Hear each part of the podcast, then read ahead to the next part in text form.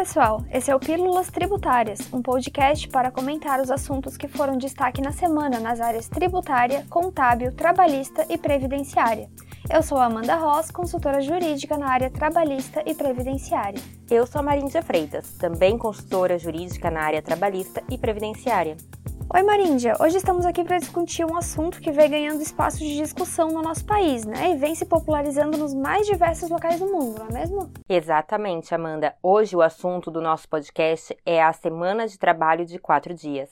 Alvo de muitos elogios, mas também de críticas no âmbito corporativo, que promete ser uma grande tendência nas novas formas de organização do trabalho.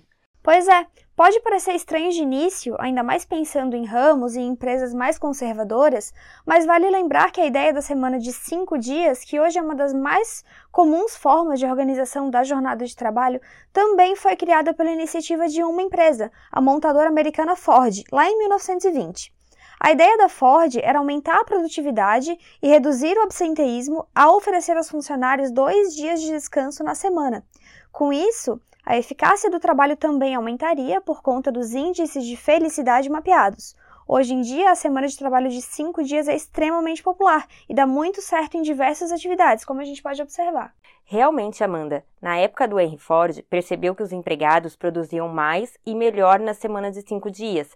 Por isso, garantia a eles mais horas de sono, de descanso e de lazer. Mais tarde, com a crise de 1929, a Grande Depressão, foi realmente consolidado a ideia de dois dias de folga na semana como um antídoto para o, para o desemprego, né? E nos dias atuais, a semana de apenas quatro dias de trabalho e três dias de descanso já vem sendo praticada em países como Japão, Islândia e Emirados Árabes Unidos. Lá nos Emirados Árabes Unidos, inclusive, a semana de quatro dias já é uma regra institucional, porque todas as entidades do governo e até o Banco Central do país aderiram a essa nova jornada, segundo uma coluna publicada na revista Forbes.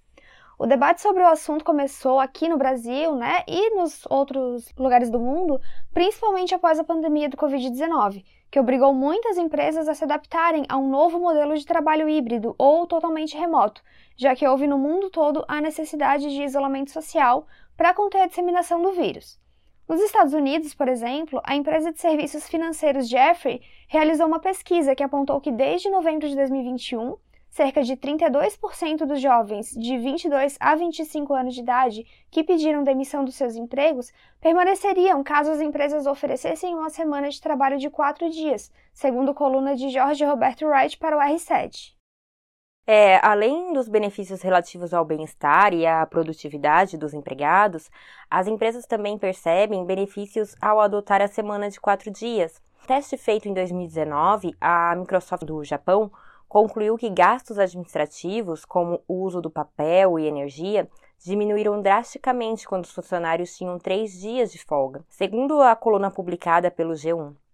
Ah, além disso, se espera, com a semana de quatro dias de trabalho, uma mudança gradativa cultural, com o aumento da responsabilidade dos homens em divisão de tarefas domésticas e do cuidado com os filhos.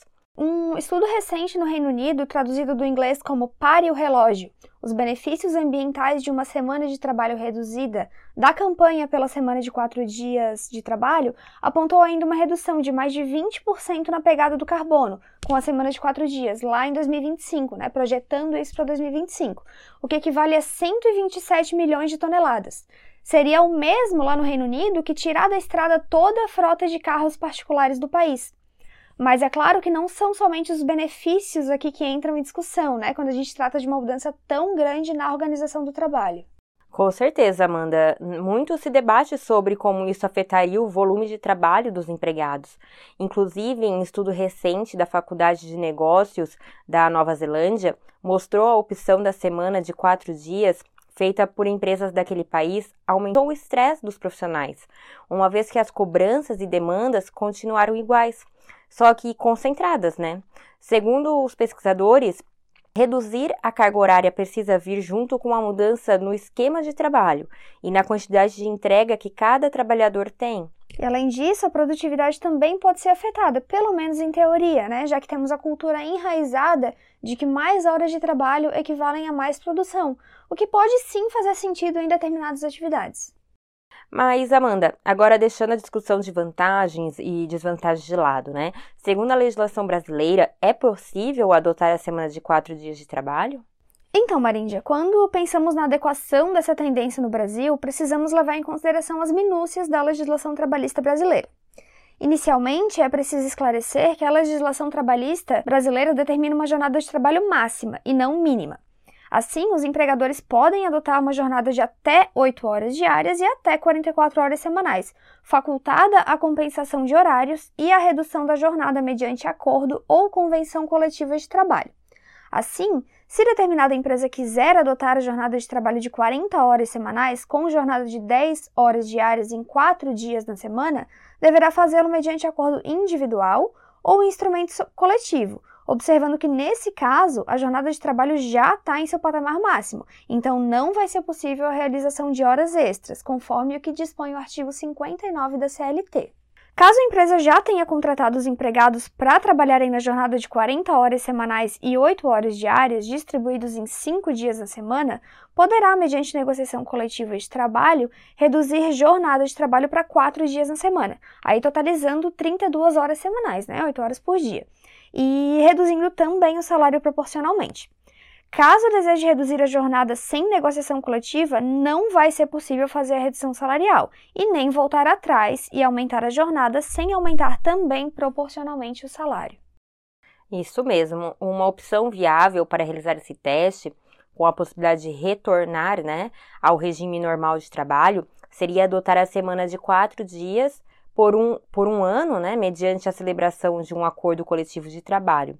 Com essa intervenção sindical, seria possível ao empregador verificar se na atividade dele a semana de quatro dias teria resultados positivos, com a segurança de poder reverter essa situação após o tempo determinado no, na ACT, né, no acordo, de, acordo coletivo. É, Marindia, a semana de quatro dias realmente vem se tornando uma tendência, e principalmente com a popularização do trabalho remoto e uma maior preocupação com o bem-estar mu é, muito presente nos dias atuais, né, principalmente depois da pandemia, poderemos notar a curto e médio prazo uma maior adesão das empresas a essa nova forma. Exatamente, Amanda. Porém, é importante ter cautela né, e avaliar a possibilidade de forma de reduzir ao máximo o risco de demandas trabalhistas no caso de um empregador adotar a semana de quatro dias e, posteriormente, mudar de ideia ou verificar que o modelo não é adequado para a sua atividade empresarial. Bom, esse foi o Pílulas Tributárias dessa semana. Obrigada a todos que nos ouviram e aguardamos vocês no próximo programa. Obrigada e não deixe de nos acompanhar nas redes sociais. Até mais. Tchau, tchau. Tchau.